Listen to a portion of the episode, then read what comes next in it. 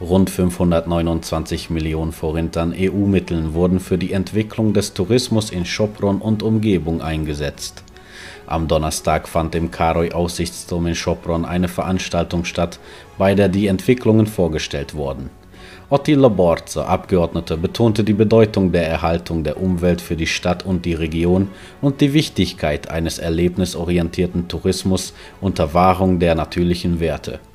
Der 14 Meter hohe Ketschke-Aussichtspunkt, der sich in einem schlechten Zustand befand, wurde erneuert.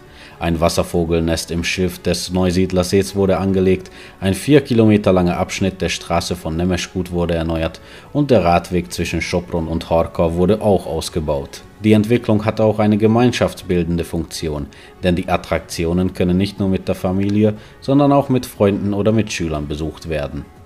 Der 5. Mai ist der Welttag der Handhygiene. Das Datum hat auch eine Bedeutung, denn der 5.5. symbolisiert unsere beiden Hände mit fünf Fingern.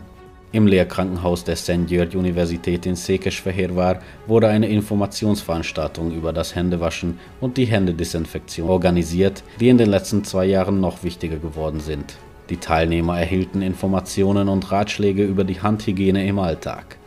An der Veranstaltung nahm auch Higi, der Hygieneroboter von Alba Innova, teil.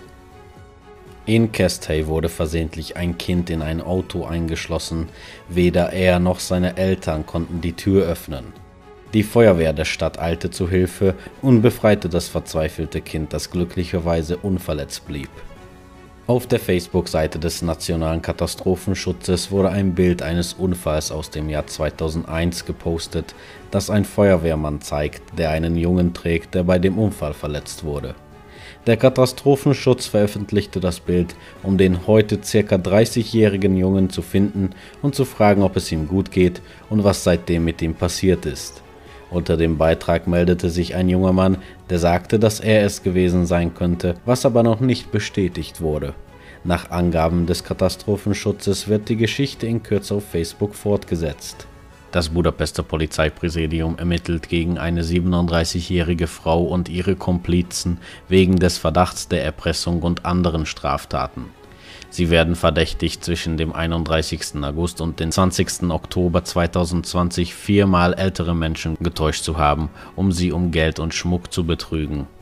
Die älteren Opfer in Ungarn wurden von der Frau aus dem Vereinigten Königreich angerufen, die sich als Verwandte des Angerufenen ausgab. Sie erzählte die üblichen Enkeltrickgeschichten, um an das Geld der Opfer ranzukommen. Insgesamt verursachten die Täter einen Schaden von mehr als 6 Millionen Forint. Das erlangte Geld und der Schmuck wurden an vorher vereinbarten Orten verteilt und auch an die ausländischen Mitglieder geliefert Ildiko C. wurde identifiziert, in Irland verhaftet und in Zusammenarbeit mit dem Nebek Interpol Büro in der Nacht des 26. April 2022 nach Budapest zurückgebracht und wurde als Hauptverdächtige verhört. Bis Sonntag, den 8. Mai, sind in einer Ausstellung im Gebäude der Generalgarde der Buddha-Burg täglich von 10 bis 18 Uhr Relikte der Revolution 1848-49 zu sehen Neben der einzigen erhaltenen Kupferkanone des Freiheitskämpfers Aaron Gabor können die Besucher auch Waffen und Fahnen aus dieser Zeit, ein Kreuz aus dem Galgen von Janusz Domjanic, den Spazierstock von General Josef Bem und ein Stück der Pfeifensammlung von Ferenc Deák besichtigen.